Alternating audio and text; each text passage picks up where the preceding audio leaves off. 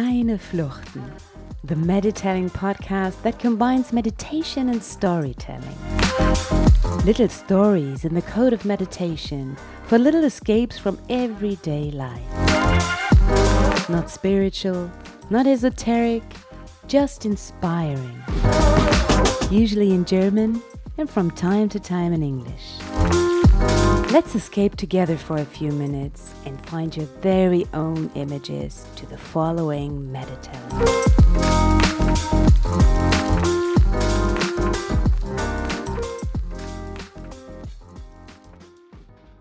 Welcome to this kleine Flucht onto the roof.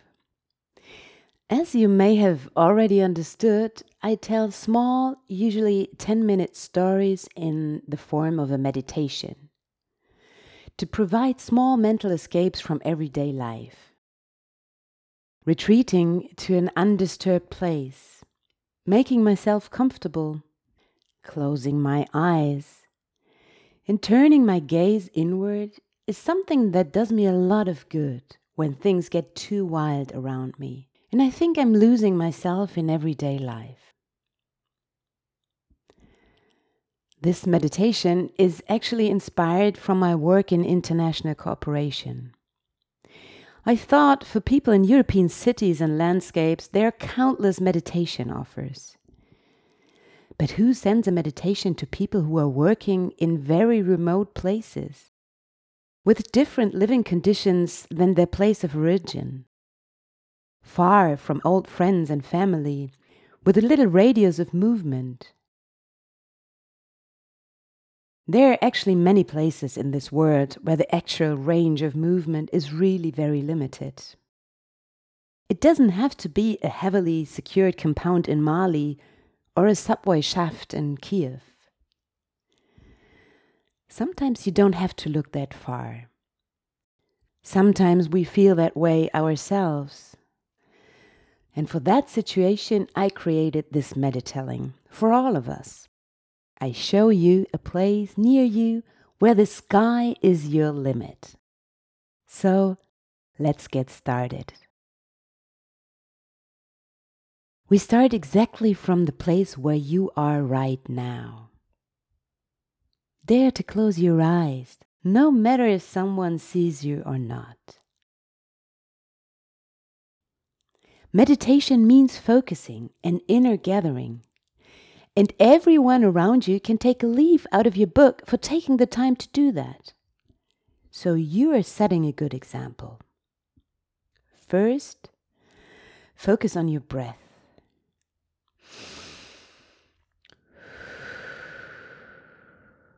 See how it flows.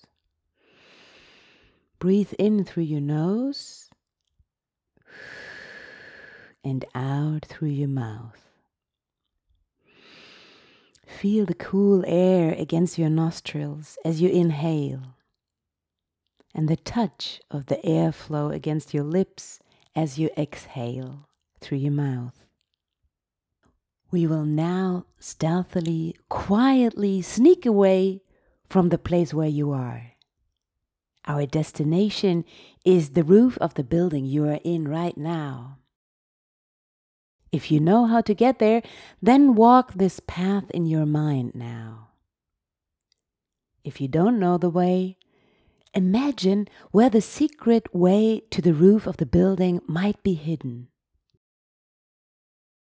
Maybe it's the last landing in the stairwell that you never normally walk.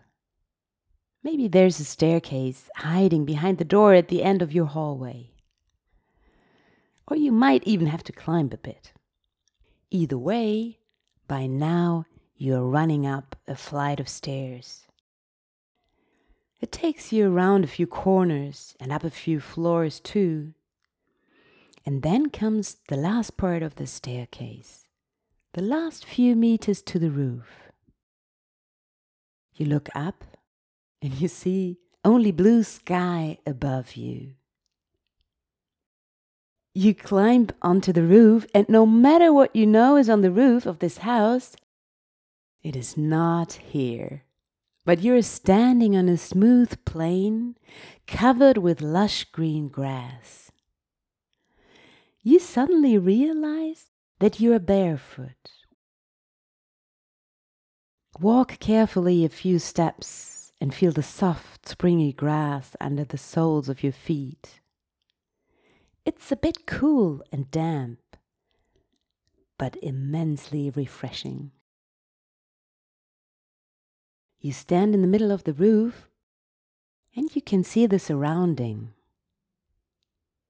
What do you see around the building?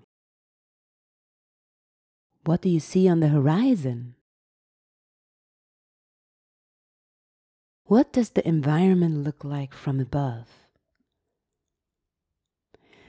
What does your gaze linger on? Something is coming into your visual field. It's a tree growing right in front of you, and not only one, but a few, and more, and more. In a few seconds, they grow above your head, stretching their branches above you and unfurling a dense of foliage protecting you from the hot midday sun. bushes with lush leaves emerge between the trees, unfurling giant purple flowers in seconds.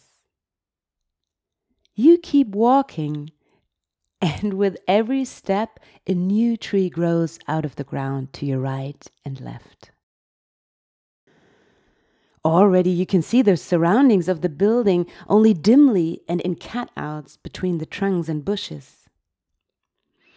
Make a wish what kind of plants or flowers you want to see growing right next to you. I wish for a banana tree that emerges to your left, and its large fan like leaves form a natural canopy over you. The forest around you grows until the sky hangs full of leaves, and the space around you is as far as the entire world. Only the sun penetrates through the green canopy and casts single rays onto the grass and into your face. It warms you. Can you feel it?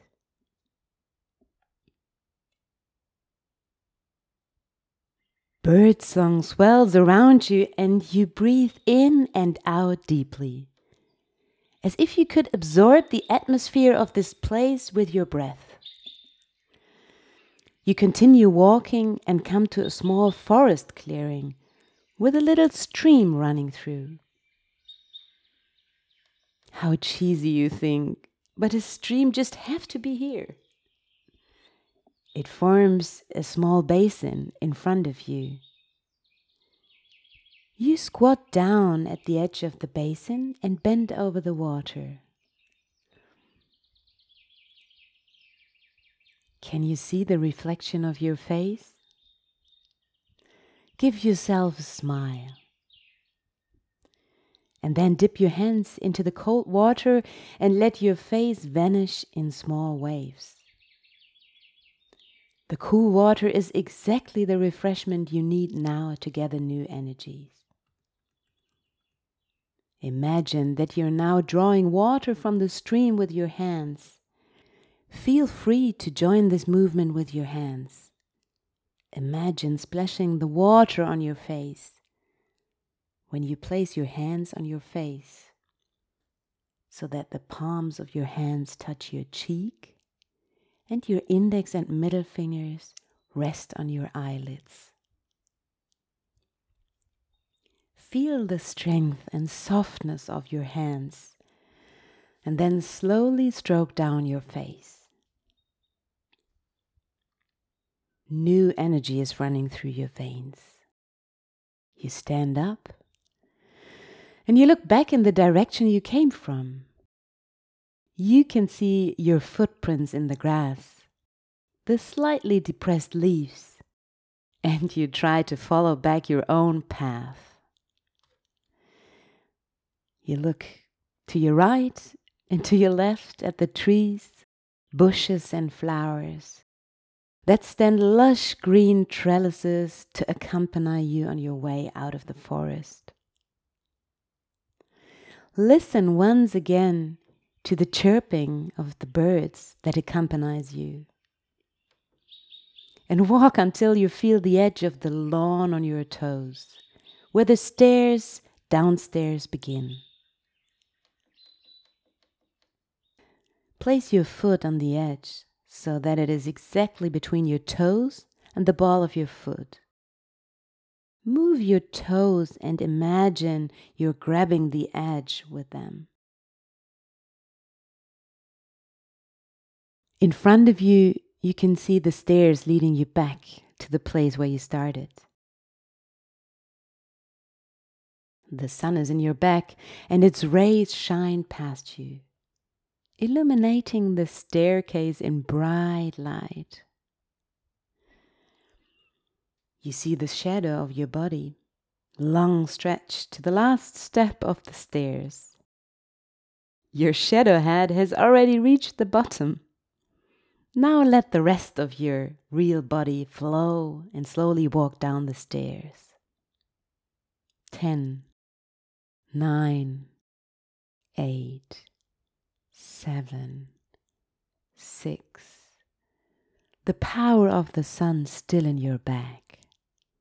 Five, four, three, two, one. Deepen your breath. Raise your arms, stretch them upwards. And then pull your arms down behind you. Push your shoulder blades together and let your shoulders fall down. This way, you open your heart and your lungs. Take another deep breath in and out. And now slowly open your eyes. With the power of the sun in your back and the power of the images in your mind, the rest of the day can come. You are prepared, resilient, and freshened up. And just remember, you can always come back to this place on the rooftop. See you there.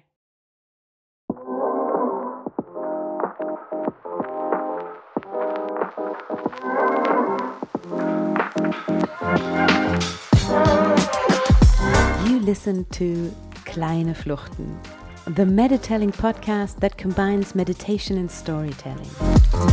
Little stories in the code of meditation for little escapes from everyday life.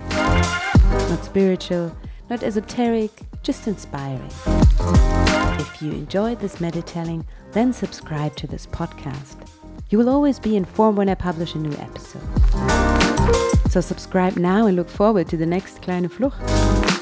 But most importantly, is there anything you would like to remember and take away from this meditelling? Then keep it in your mind and in your heart. Hear you soon. Yours, Sarah.